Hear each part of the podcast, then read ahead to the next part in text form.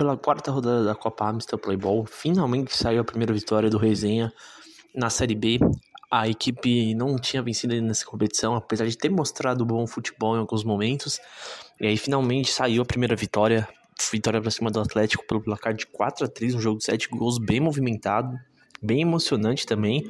É, o Resenha teve um primeiro tempo ali muito forte, em que foi essencial para sair com a vitória.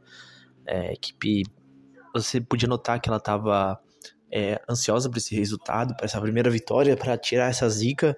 É, ali no primeiro tempo foram três gols, o Gabriel fez dois, inclusive, foi o destaque da partida. O Felipe ele acabou diminuindo para o Atlético, deixando o jogo em 3 a 1 No segundo tempo, o Atlético, que é uma equipe muito qualificada e já tinha ganhado no campeonato, é uma equipe que costuma dar muito trabalho e chegar sempre forte.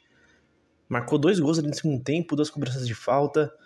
É, o Felipe fez o segundo dele, o Kaique fez o outro. O jogo ficou ali 3 a 3 no finalzinho. O Vitor marcou o quarto e último gol do Resenha, que assegurou a primeira vitória do time na competição. Finalmente saiu a primeira vitória do Resenha nesse último sábado ali na quadra G10. 4 a 3 para o Resenha contra o Atlético